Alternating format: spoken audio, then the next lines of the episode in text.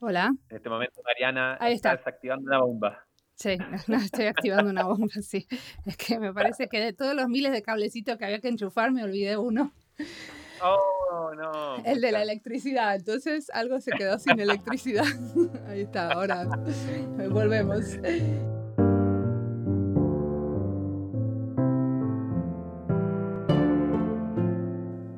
Cuando entrevisté a Mariana y Carolina de la comunidad de Más Mujeres UX de Chile, me enteré que Beer Camp existía. Beer Camp es el podcast de la comunidad de diseñadores UX que conduce el Sauce Babilonia. Y el Sauce me convocó a hacer una experiencia compartida. Él me hacía una entrevista a mí y yo una a él. Un poco de sinergia entre podcasteros. Está buenísimo. Y la idea es que publiquemos el mismo día las entrevistas cada uno en su podcast. Y re buena onda el Sauce. Se había tomado el trabajo de escuchar algunos de mis capítulos anteriores y me dio feedback. Y me dejó pensando en las mismas preguntas que él se hace. ¿Quién será que me escucha? ¿Sabemos quiénes son nuestros oyentes? Sé que mi mamá me escucha y también tengo una amiga muy fiel. El resto no sé cuándo escuchan, ni dónde escuchan, ni qué temas les gustaría escuchar diferentes a los que estoy eligiendo, ni tampoco sé cómo puedo activar un poco más la comunicación con los oyentes. Bueno, el canal de Twitter está abierto para todos los que quieran comunicarse conmigo y dejar mensajes. Les recomiendo que después de escuchar esto vayan a escuchar su podcast. Mi nombre es Mariana Salgado, esto es Diseño y Diáspora.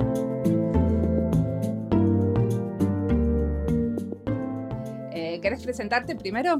Claro, soy Daniel Ayala, pero me conocen como Sauce.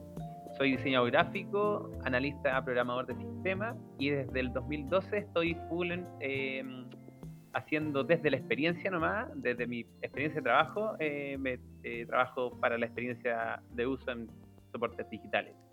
Además estoy trabajando en un contexto agile y mm, por lo cual me certifiqué como Scrum Master y además me gusta todo esto de la comunicación, de conectar con otras personas, y, mm, del sonido. También soy músico, entonces se me hace muy natural eh, el contexto podcast y la conversación y todo lo demás.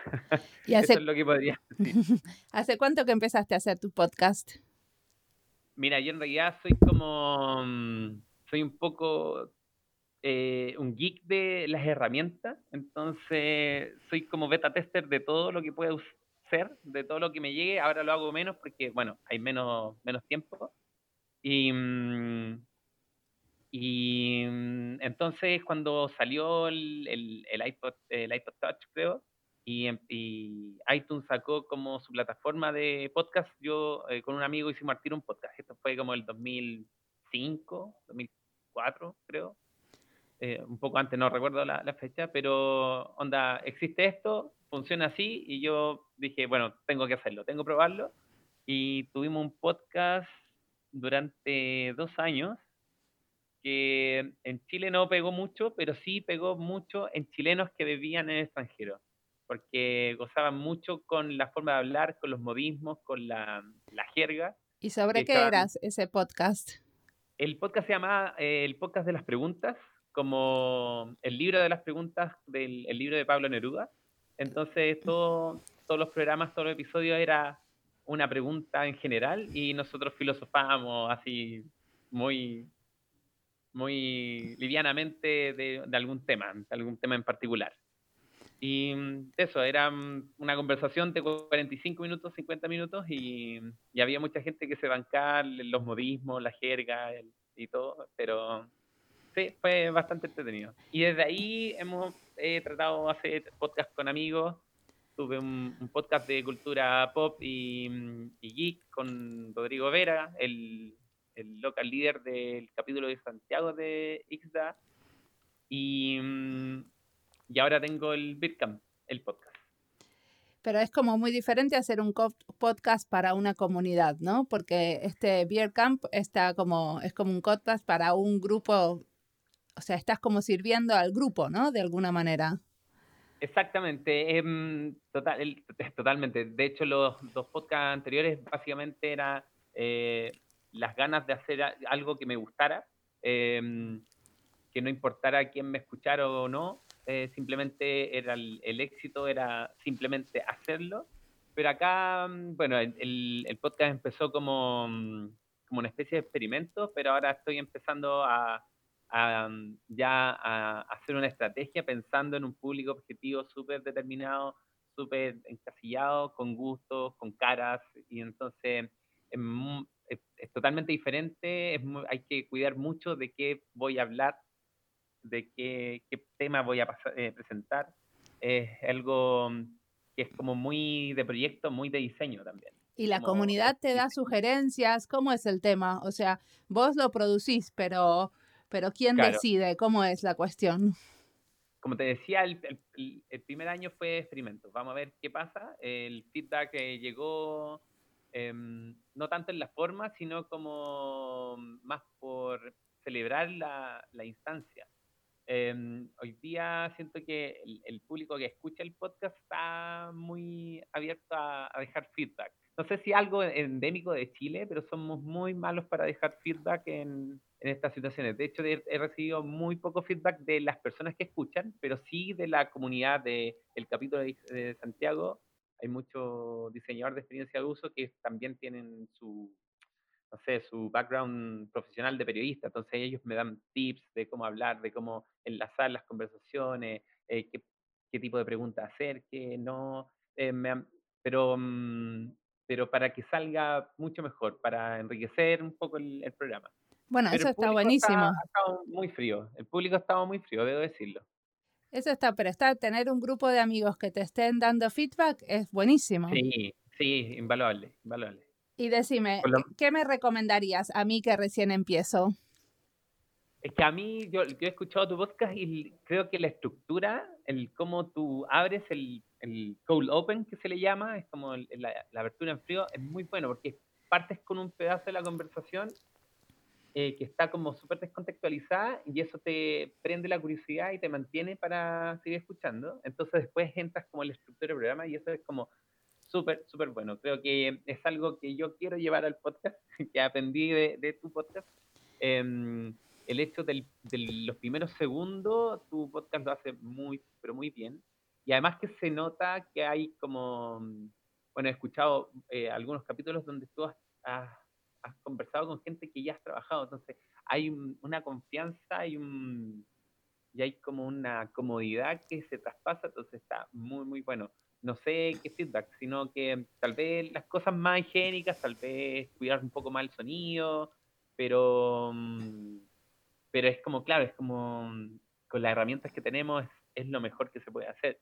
Y em, lo que me ha asombrado a mí es que la gente, no importa si es como de alta definición o de, de una factura, pero así como profesional, si el contenido es bueno, no le importa.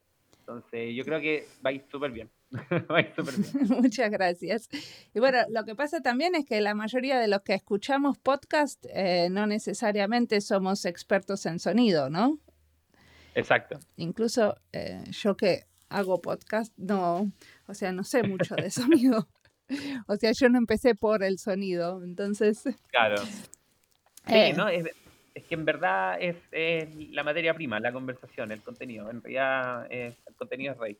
Y después, y después te digo que con respecto a eso de, viste que tengo como un pedazo de, de introducción al principio, un pedazo en el medio y uno al final. Estoy trabajando con un eh, pibe que es Andy Fetcher Halls, que es eh, como experto en producir podcast, y él me dijo, esto es así, ah. Marian, metele la introducción, o sea, y, y, él escucha las cosas y las edita y, y me hace un bocetito para decirme, che, eh, de esto hablaste y yo después me eh, escribo algo para la introducción y escribo algo para el medio y escribo algo para el final.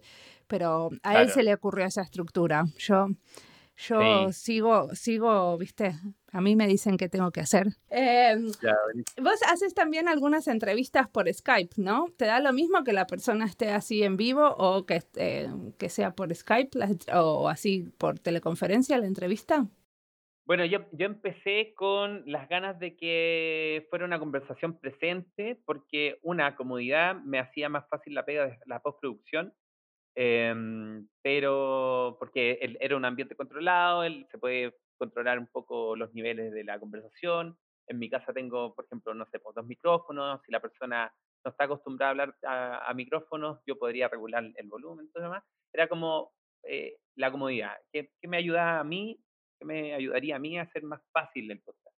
Después fue como, pucha, fue tan difícil de repente coordinar agendas que dije, bueno, tengo que hacerlo mobile. Em, hacer mi estudio más, más móvil. Y de ahí fue como, era un chiste, porque tenía un carro donde tenía la, mesa sonido con los afiliados, los micrófonos, y llevarlo para otro lado. No sé, fue, me duró solamente dos, dos podcasts. Así que después decidí invertir en unos micrófonos lavalier, que son esos que se te ponen en la solapa. Sí. Que en el mundillo se les llaman los piojos. eh, y que se conectaran al celular. Entonces ahí tenía mi estudio móvil, pero la cuestión, siempre el tema de la agenda era tema, pero Entonces empecé a escuchar mucho podcast, mucho podcast, y hay, no sé, hay unos como que están así producidos, pero hermosos, así suenan, pero preciosos, pero aún así tienen, por ejemplo, no sé, eh, tienen intervenciones de periodistas que están al otro lado del mundo y que ellos mandan sus audios con el celular. Entonces dije, bueno, eh, en realidad lo, interesante es conversar con estas personas y queda lo mismo y empecé a buscar herramientas de, mm, para a ver si habían herramientas especializadas, porque claro, está, no sé, pues, Skype, Zoom y todas estas cosas para tener reuniones que no están muy enfocadas para el podcasting, sino que es para conversar, para tener una reunión. Y encontré una herramienta muy buena que te la recomiendo, de hecho ya te la recomendé, y, mm, y siento que si bien se pierde un poco algo, porque no estás mirando a la persona, uno cuando está mirando a la persona puede leer, no sé, tal vez una sonrisa o, no sé, una arruga en los ojos, que es como tú decís, ah, este tema es interesante para esta persona, este tema es como lo apasiona, puedo indagar por ahí. Eso como que se pierde un poco. ¿Y sabes quiénes, quiénes son los que te escuchan? ¿Sabes si te escucha gente en el extranjero? ¿Cómo es el público?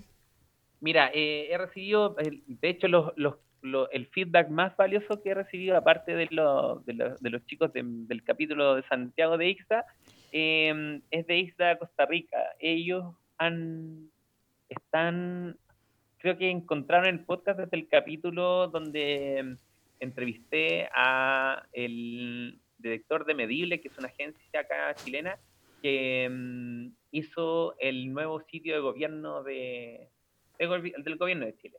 Y contamos la experiencia, bueno, él nos contó la experiencia de que, cómo fue en realidad eh, realmente mm, enfocarse en todos los usuarios, de todas las edades, desde 18 hasta 65 años, que es como, eh, no sé, pues, cuando uno está en un proyecto más de retail y que sé yo, no, pues yo quiero llegar a todos, pero en verdad, no, pues no, tu marca no llega a todos. Pero esto sí tenía, era imperativo que llegara a todos. Entonces, los chicos de Costa Rica llegaron al, podcast desde ese capítulo y desde ahí han estado muy, muy atentos a lo que estamos sacando eh, cada mes. Buenísimo. ¿Y cómo? ¿Y te conectas con ellos a veces? no he tenido la oportunidad, no he abierto la, conversación, pero sí nos me dejan muchos comentarios en Twitter y, se agradece bastante la, el feedback. Los tenés que entrevistar, ¿no? Sí, totalmente. Se viene para el 2019. Porque hay que, este es un juego que hay que mantener vivo. Entonces, no, y aparte me reinteresa escuchar qué es lo que están haciendo en Costa Rica.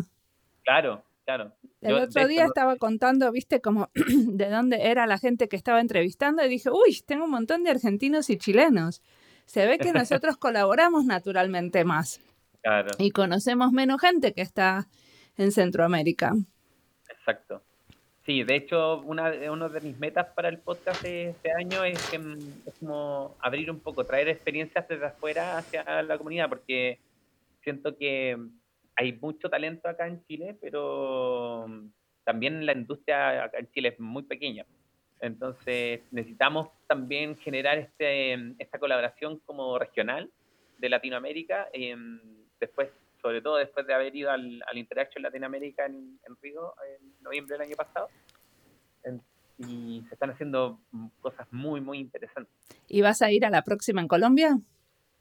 Eh, sí, ya estoy, eh, estoy eh, ahorrando. alcancía para el sí, Tenés el chanchito. ¿Ustedes también tienen chanchito? Sí, tenemos chanchito. Chanchito de greda. ¿Qué es, lo que, eh, ¿Qué es lo que te resulta más interesante de estas interactions, de las conferencias estas? Sí, mira, a mí un poco no estoy acostumbrado. De hecho, no sé, es como que me es fácil como conversar y todo lo demás, pero abrir conversaciones me cuesta mucho. Entonces fue un poco abrumante ir al, al Nila porque había tanto por qué hablar y lamenté mucho no saber portugués porque eh, había muchas cosas interesantes pasando en Brasil y, bueno, todos, todos tenían como, estamos como enfrentados los mismos problemas, pero lo estamos resolviendo de distintas formas. Por ejemplo, eh, conversaba con un, profesor mío que él se da cuenta que frente al diseño de, de afuera, eh, algunos eh, los chilenos, y en realidad, y esto extrapolado a, a la región latinoamericana, eh, somos muy buenos con hacer mucho, pero con pocos recursos. Entonces eso es como muy... Es, es como... Es muy latino, ¿no? Sí, es como, ¿cómo, ¿cómo lo hacemos? ¿Cómo lo logramos? De repente uno queja, se queja de no tener los, los, recursos suficientes, pero igual logra hacer con lo que tiene. Eh, creo que eso es súper interesante en lo que pasaba en Brasil, en, en las piratas, teníamos estos keynote, eh, los, eh, los speakers, los keynote speakers que venían contando de, esta, de sus experiencias en Europa y en Estados Unidos, que era como las soluciones de alta tecnología, pero acá, no sé, las miradas, la mirada de los problemas era un poco del día a día, cómo un poco alcanzamos al primer mundo eh, y con poco, con pocos recursos.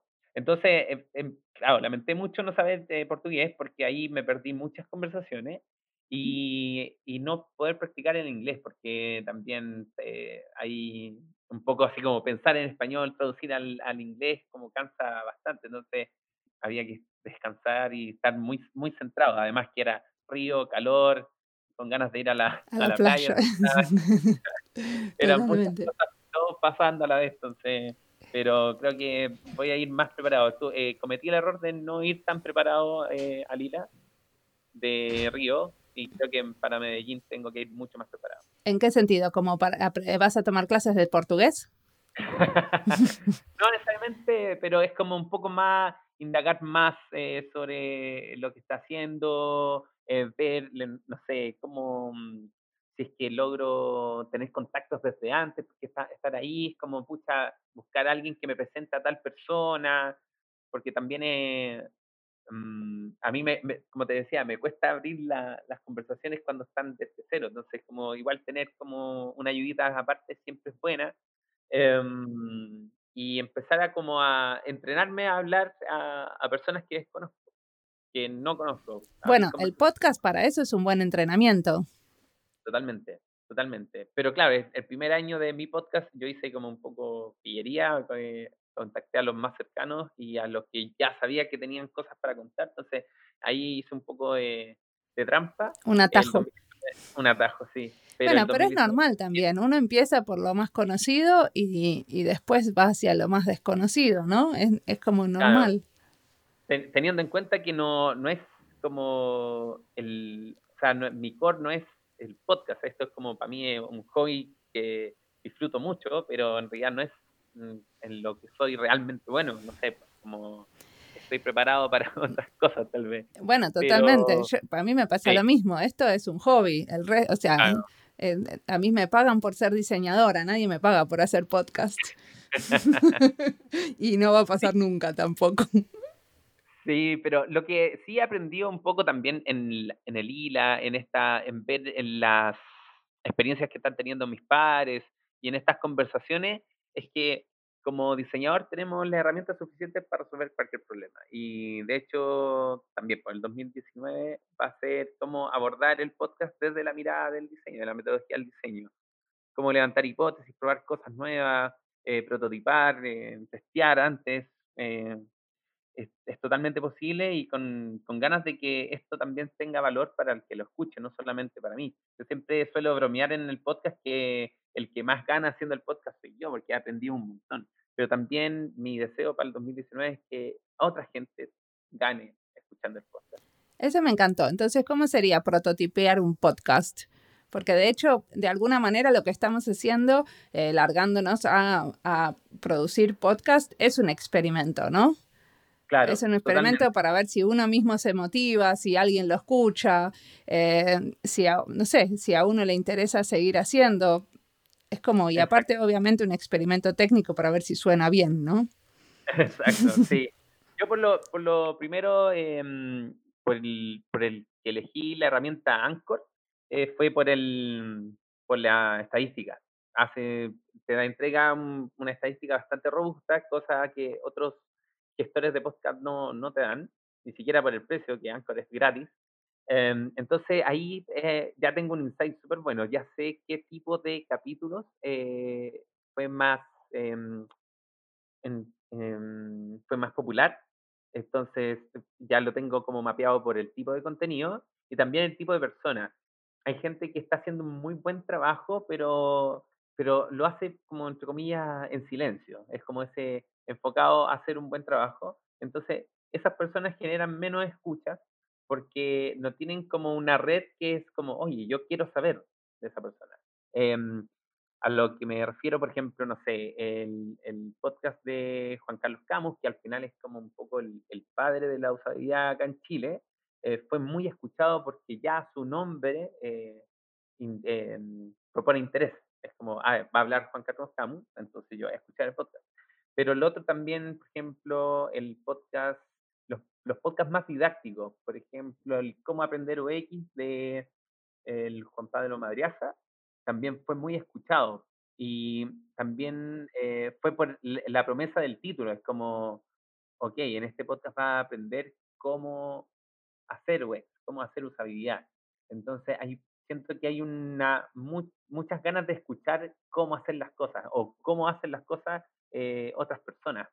¿cachai? Entonces hay una necesidad como de, de conocer y aprender. Uy, y ahí creo... ya me enseñaste algo, porque por ejemplo, yo no pongo títulos a los podcasts, yo pongo episodio tal, una charla con tal persona y no pongo de qué ah, se trata. ¿Ves? Por ejemplo, claro. ahí me acabas de dar una pista de dónde puedo mejorar. Sí, no, esto es como en podcast es lo mismo que los, eh, los videos de YouTube. El título es la mitad del, de la pega, porque te tienen que encontrar, o sea, claro, hay personas que escuchó el primer capítulo, tal vez se suscriba, pero no por eso te va a escuchar una segunda vez. Claro. Tiene que, el título tiene que darte la promesa, en este capítulo te vas a llevar esto. No, quería saber, porque vos hablaste como un poquito rápido de que hay algunos podcasts que te inspiran y que te parecen maravillosos y que están excelentemente producidos. ¿Cuáles son los podcasts que te inspiran?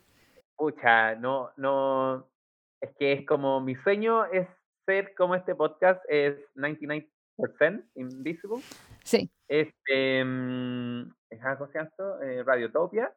Es un, es un podcast sobre eh, diseño, pero en diseño en, en, en, todos lados.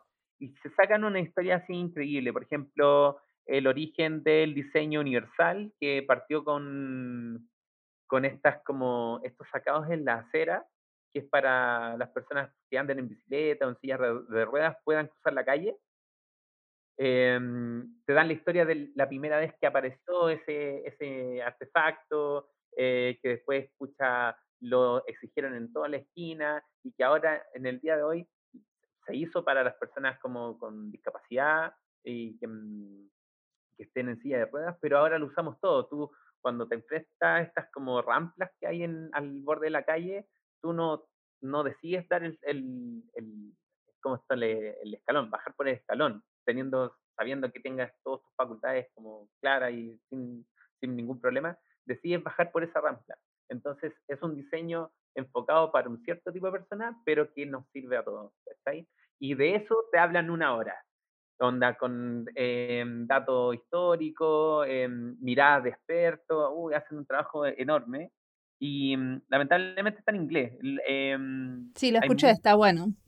Sí, muy bueno, además que la voz del tipo es como muy tranquila. Eh, de hecho, tiene un episodio en TED sobre las banderas. Y él hace el programa de radio, o sea, el podcast, eh, en vivo frente a la, a la audiencia de, la, de TED. y habla sobre las banderas y cómo, cómo el diseño de banderas puede ayudarle mucho al diseño en general, con, porque las banderas tienen ciertos preceptos que hay que cumplir, entonces como que si lo aplicáis a cualquier eh, solución de diseño también te, te puede servir. Eh, no, estoy súper fan así como de ese, de ese podcast, como que incluso me emociona hablar de, del podcast, porque en verdad no me pierdo ningún capítulo de, de, de 99% Invisible. A mí me pasa lo mismo con Radio Ambulante. ¿Escuchaste Radio Ambulante? Ah, no, esa no, uh, te lo recomiendo. No tiene nada que ver con diseño, son historias de Latinoamérica, pero está muy bien hecho. Es uh, historias personales y políticas y ah. está muy bien. Buenísimo. Lo estoy buscando ahora, estoy justo viendo Radio. Um, si no se me olvida.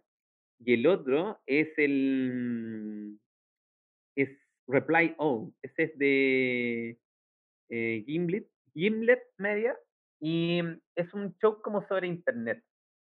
Pero lo que me gusta de este show es que en verdad son dos eh, periodistas y en realidad los compadres así como que lo dan todo por la historia. De repente hubo el primer episodio que escuché fue de una chica que una persona le vendió algo por eBay y nunca se lo entregó. O sea, cobró el, el dinero, pero nunca se lo entregó.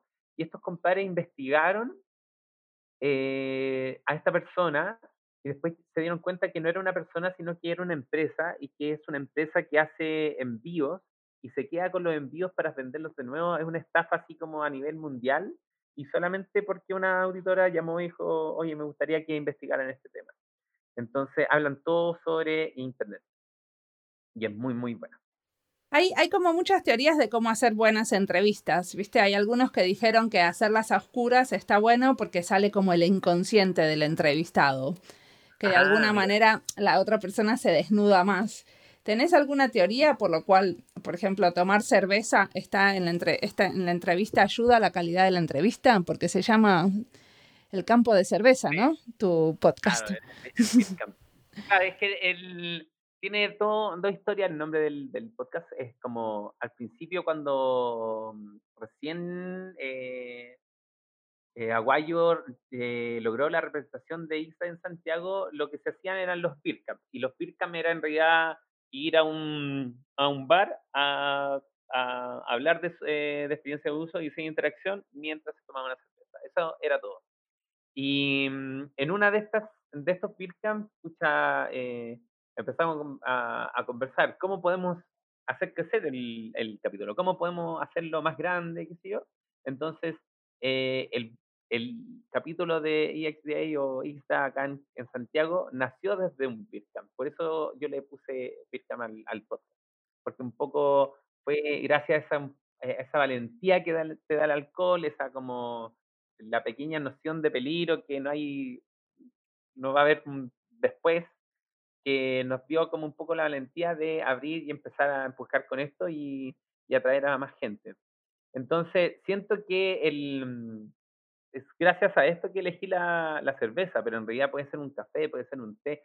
Compartir algo a la mesa, siento que es como que invita a la conversación. Yo no, no me ha pasado sentarme a la mesa a comer o a beber algo con alguien y que no la conversación no, no, fluya, claro.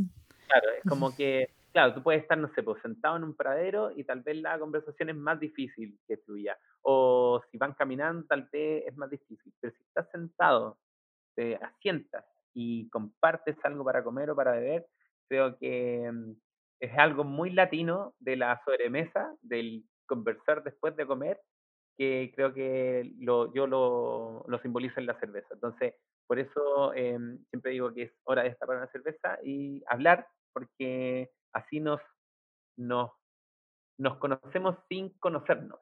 Es como, sí. ya estamos compartiendo una cerveza, ya no somos extraños. ¿Y ahora cómo hacemos con esto de que estamos vos ahí en Santiago y yo en Helsinki? Eh, Porque vos me dijiste, yo ya estaba preparando la cerveza para la entrevista y me dijiste que no ibas a tomar cerveza, es que es la mitad de tu día de trabajo, ¿no? Ahí. Sí, estoy, de hecho, estoy súper incógnito en una sala de reunión eh, con cara de que estoy trabajando y haciendo todo por, este, por lograr los objetivos del, cuarto. No, no, pero mm, No, pero es, como te decía, es como una actitud. De todas maneras, estoy sentado en una mesa. Estoy sentado en una mesa y como que, mm, ya, tal vez no, no lo hago conscientemente, pero te imagino frente y estamos conversando y ya tenemos, ya sabemos de antemano que tenemos cosas en común. Los dos somos diseñadores y los dos nos interesa esto de, la, de comunicar lo que hacemos, de comunicar a través de una pasión nuestra otra gran pasión. Entonces, con eso ya... es, es verdad, y yo también estoy enfrente de una mesa, solo que mi mesa mm. da una ventana que ahora está oscura y a unos árboles nevados.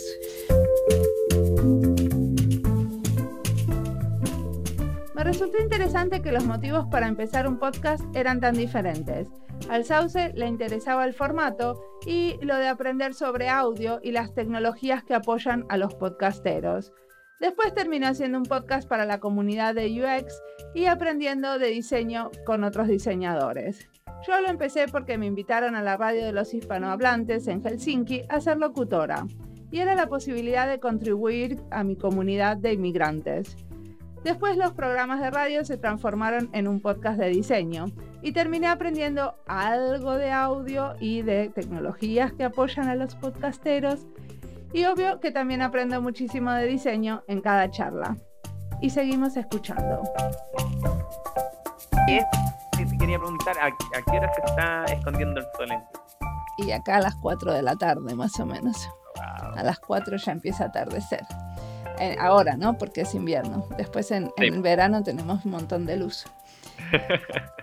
Yo vi que muchos podcasters, eh, lo que podcasteros hacen sesiones en vivo. ¿Hiciste alguna vez una? Eh, tenía planeado hacer una en, 2018, pero en realidad está, no sé, no se dio el tiempo, en verdad. Soy muy disperso, entonces se me ocurrió la idea, fue como hagámoslo, pero después como que, no sé, a otras cosas apremiaron, pero es una, quiero por lo menos hacer dos este año. De hecho, quería hacerlo para el, el Rodax de ILA, que es cuando, como nosotros fuimos al, al Interaction Latinoamérica, traernos la, la vivencia y compartirlo con la comunidad que no pudo asistir pero también pues como que fue todo muy encima, tras manos, había que estar así como full full y, y bueno, en realidad hay que dormir a veces.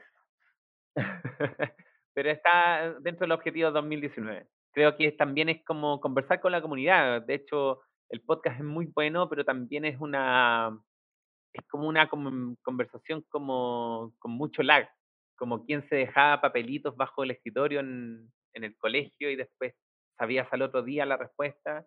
Esa es como una comunicación mucho más lenta, tirar un episodio y después recibir el, el, el feedback. En las versiones en vivo, pucha, va a tener el feedback ahí mismo y es súper bueno para la comunidad también saber que es, escuchada. Claro, estaría bueno justamente eso, hacer una sesión en donde pedís feedback eh, en vivo, ¿no? Les decís, bueno, a ver, ¿de qué tengo que hacer el próximo programa? ¿A quién tengo que entrevistar y por qué? Me gustó eso. sí, totalmente. Eh, yo tendría que hacer algo así. Todavía ni, ni, ni, lo pienso. Estoy como dando mis primeros pasitos de bebés. Sí. Decime una cosa, qué, ¿cuál es de todos los proyectos en los que trabajaste el que más te interesó, el que más te apasionó? Que quieras contarlo. Claro, a mí me, me gustan mucho los proyectos que no son tan eh, sexy para otros diseñadores. Por ejemplo, acá en Chile hay todo un boom sobre el retail y el e-commerce, y eso es como súper interesante, cómo atraer clientes, cómo hacer estrategias de contenido para que el cliente desde redes sociales convierta en tu sitio, se vuelva de un usuario a un cliente. Pero siento que, em, por ejemplo, usuarios tipo de una intranet dentro de, una empresa grande o la, eh, la zona privada de un banco o de un, proveedor de servicios, siento que ahí hay una gran oportunidad que puede marcar la diferencia donde el cliente se vuelva un cliente leal o simplemente un usuario que utiliza el servicio. No es tan sexy, porque ahí ya la métrica es un poco más blanda, es como la satisfacción, qué tal se siente valorado el cliente o no, si es que llega y encuentra que ese espacio digital que no tiene dimensiones volumétricas se siente como un lugar donde él siente que es de él. Em, ha sido muy interesante, de hecho a mí me, ha tocado, he tenido la fortuna de trabajar mucho por el lado como de las zonas privadas. Y, claro, acá en la industria es un, aspecto como del negocio que está súper a mal traer, porque los que a país que se ven es, de venta, es de crecimiento. Y, y, después no fallamos en ver en, en, la salida, en los clientes que nos dejan porque no están satisfechos, en los clientes que tal vez están satisfechos con el servicio pero no con la atención. Em, esos son los, los, proyectos que me, me apasionan, es como un poco acompañando al cliente. Una pregunta, porque vos dijiste que no había como métricas, em, métricas duras, que las métricas para medir el compromiso del cliente o la lealtad del cliente, del cliente no eran métricas, em, no, no son métricas duras. Y, mm, oh, y, acá se usa mucho el NPS, ¿no? el Net Promoter Score. ¿Eso no lo usan ustedes? Es que es bastante durito. Sí, lo, es bastante ácido. De hecho, de hecho no lo en donde trabajo yo ahora, no lo usamos porque mm, eh, y yo he, intentado usarlo porque acá, bueno, la no sé, por la, la plana de, gerentes eh, sienten que no nos da mucho indicio en qué arreglar. Pero ahí es un poco, ahí en mi pelea es como la, la herramienta no te tiene que dar qué tienes que arreglar, sino te tiene que dar un indicador para que uno, que es el experto, como con él, con nosotros todos, somos los expertos, eh, proponer una solución, eh, levantar entrevistas, cuáles son los dolores. Pero acá es como que está muy pensado en el día a día, en el corto plazo, que un poco es lo que se hereda de la conversión, de la venta. Es como, mm. hoy quiero vender más, entonces pongo más lucas y vendo más, entonces, acá internamente no se aprecia mucho el, NPS. Tenemos otra... Pero acá la idea es que el NPS te da un indicador y después, si uno quiere, se pone a hacer investigación em, cualitativa sobre algunos aspectos, ¿no es cierto?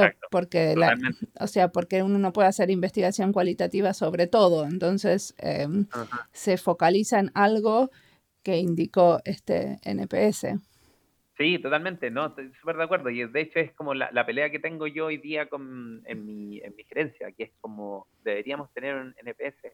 Hoy día usamos una encuesta que ya tiene demasiadas preguntas y em, donde ya sabemos que el cliente, claro, le aparece por ejemplo la encuesta en el sitio web, pero él está respondiendo la encuesta cómo lo trataron en la sucursal. Entonces ya tenemos... Eh, eh, como, entre comillas, eh, resultados cruzados, que no son tan cruzados porque en realidad es su experiencia con la marca. Y él, de nuestro usuario y nuestros clientes ya no diferencian que es un sitio web, que es una aplicación, que es un punto de venta, que es un, no sé, un promotor en la calle. Él siempre tiene la relación con la marca. Y es un poco la, la, lucha que tengo hoy día en cómo empujar, eh, empujar el, el indicador es para tomar decisiones, no que el dato nos dé la decisión tomada. ¿Entendido, no? Claro, ¿cómo se interpretan esos, esos datos para, la toma de decisiones? Y también, también, no sé, por lo menos algo que nosotros hablamos entre los diseñadores de acá es cómo se puede hacer que en el futuro también los diseñadores tomen decisiones, ¿no? Que no sea solamente el departamento de finanzas el que decida hacia dónde vamos. Totalmente, totalmente. Y, claro, a lo que me refería con, el, tipo de datos es como, claro, es como más blando. Para el, ingeniero tal vez el, el, NPS no le da el detalle que necesita, porque él, necesita más detalle y por eso piensa como, si hago más preguntas va a ser más detallado. Em, a veces, y, no cae en la cabeza de que tal vez es, es algo en, proceso, es algo como que va paso a paso es algo que toma tiempo. Hoy día siento que en Chile nada, nada se, se quiere dar el tiempo para, para probar. Em, en Chile está esta, esta sensación de que cuando tú fracasas o te equivocas es el fin del camino, cuando en realidad es una herramienta de aprendizaje. ha, sido muy difícil. Em, de hecho, a mí me ha pasado cuando voy a testear con usuarios y como mi hipótesis no logra resultados y aprendo algo nuevo, eh, llego y se burlan de mí, es como, oye, ah, no te funcionó tu solución, es como, y yo así como, qué bueno que no funcionó porque ahora sé algo nuevo. No, y aparte no la produciste, no, no pusiste todas las, fichas en implementar algo que no iba a funcionar. Exacto. Entonces, como que eh, de a poco hemos ido cambiando ese, ese switch, pero aún nos falta mucho. Aún nos falta mucho. Claro. Es interesante esa discusión. Sí, sí. ¿Qué, es lo que a ustedes les piden, por ejemplo, que hagan investigación de usuario o es más que ustedes tienen la iniciativa de hacerla?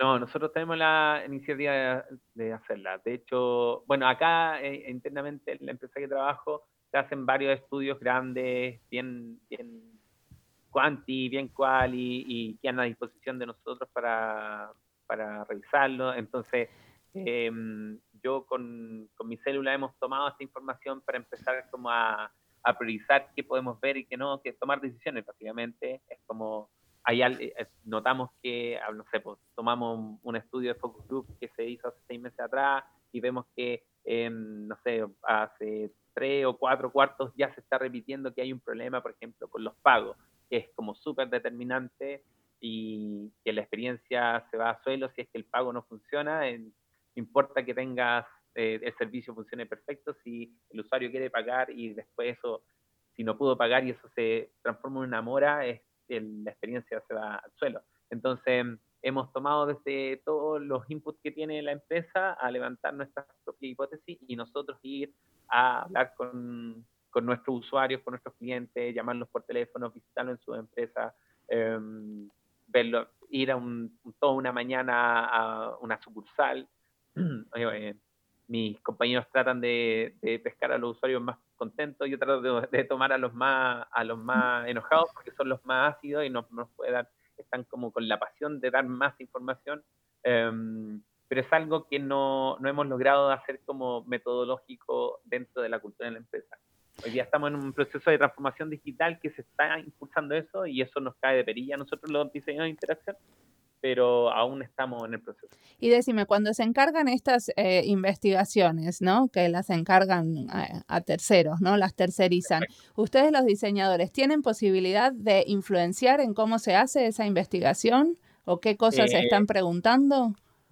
Yo en mi posición en la que estoy este, puedo puedo hacerlo, pero porque estoy en un es como en una una vicepresidencia más pequeña en donde la distancia de, que tengo yo hacia el gerente de la, de la vicepresidencia es bastante corta, entonces sí yo puedo, puedo conversar, ahí puedo mostrar mi argumento y he tenido que aprender mucho de números para poder hablar también el mismo idioma de, de mis jefes, pero en general no, la, las soluciones tienen como paquetizadas y ya se deja la responsabilidad al tercero porque si algo sale mal, la culpa va a ser del tercero. Que un poco siento yo que es porque se tercerizan.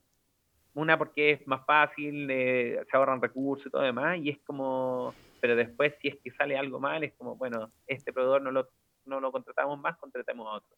Entonces, en verdad, escucha, estoy hablando, es como bastante triste el panorama, pero es, es lo que pasa es lo que pasa. Bueno, pero también es, es, o sea, está bueno como identificar el obstáculo porque también uno después va a poder encontrar maneras como saltarlo, ¿no? Exacto. Entonces yo estoy eh, soy afortunado porque tengo más acceso a, a ingerir en, en, en, eso, en cómo se toman las muestras. De hecho, logré que, no sé, pues, que cambiáramos una especie de focus group a, a un laboratorio de, de, de testeo con usuarios basado en tareas y no más como qué le parece a usted, de sensaciones, sino que si el usuario lograba la tarea o no, si la lograba con dificultad o no, si entendía al final que lo que logró hacer era lo que buscaba, más que preguntarle, ¿y usted cómo lo haría? Porque también eh, me he encontrado con muchos focus groups que le piden la solución al usuario y es como, el usuario no sabe, por algo nos contrató a nosotros, nosotros somos los expertos. Sí, bueno, pero con eso yo te diría que también hay otra, por ejemplo, yo muchas veces eh, hago sesiones de, de codiseño y les pido la solución, no porque vaya a tomar la, la, solución así como me la dan, sino que se la pido para entender mejor el problema, porque cuando alguien te dice una solución y te explica, en la explicación estás entendiendo qué es lo que estaba mal de, de antes. Ah, sí, pues Sí, no, lo que pasa es que, claro, acá el afán es eh, pedir la solución para hacer exactamente lo que dice el usuario. Entonces, bueno, eso ya eh, no. Siempre hay que sacar insights, ¿no? Es como, siempre va a haber un proceso porque tenemos que justificar el que estemos acá. No, hay que, hay que procesar la información, los inputs son tan variados, eh, los contextos son tan distintos que hay que procesarla. Y hay que tomar decisiones. Yo también siento que mm, es un tema de visión, de cómo tú miras tu negocio, de cómo porque también eh, tomar la decisión es arriesgarse, es ponerse como también en una posición súper vulnerable. Yo decidí esto y si no funciona es mi cuello el que está en juego. Pero no quedarse en eso, no quedarse que, pucha, por miedo a fallar, no, pucha, tal vez pude haber logrado una solución wow que le pudo traer a la empresa mucho dividendo. Claro. Che, y te hago una última pregunta porque ya se me está acabando mi tiempo y te toca a vos hacerme la entrevista. en un momento dijiste, yo me siento afortunado porque eh, trabajo para el sector privado. Y yo te diría, yo me siento afortunada porque trabajo para el gobierno. ¿Por qué vos te mm. sentís afortunado por trabajar para el sector privado?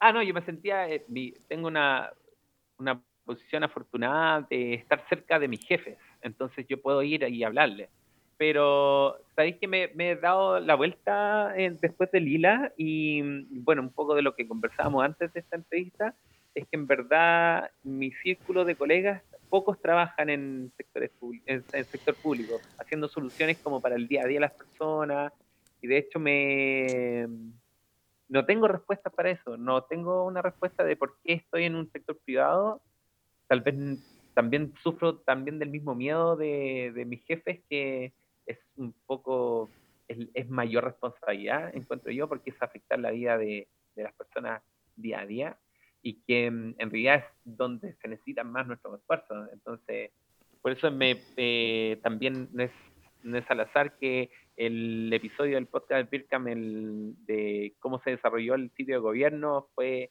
uno de, también de los más escuchados. De hecho, lo digo un poco de vergüenza porque es, es un sector donde no he, no he explorado y no, no he visto que también podría aportar mucho en ese ámbito, en ese estadio. que, a mí me... que no podrías aportar. Yo creo que podrías aportar muchísimo. Que, podría, pero es que no me, no me había hecho la pregunta de cómo qué podría aportar yo. De hecho, hace poco, bueno, también hace poco se levantó el laboratorio el laboratorio del gobierno, que es, em, es básicamente una entidad dentro del gobierno que está aplicando eh, metodologías de design thinking para resolver eh, problemas de todos los chilenos. Y es ahí donde están, recuerdo haber visto así como el llamado de para diseñar de experiencia de uso y haberlo pensado, pero no, no recuerdo por qué no, no di el siguiente paso. Tal vez me faltó coraje, no sé. Em, Quizás no era el momento, ¿no? También cuando uno está muy enganchado con los proyectos que está haciendo, no es el momento de salirse. Igual ser curioso y querer cambiar es parte, ¿no? De esto de estar educándose permanentemente.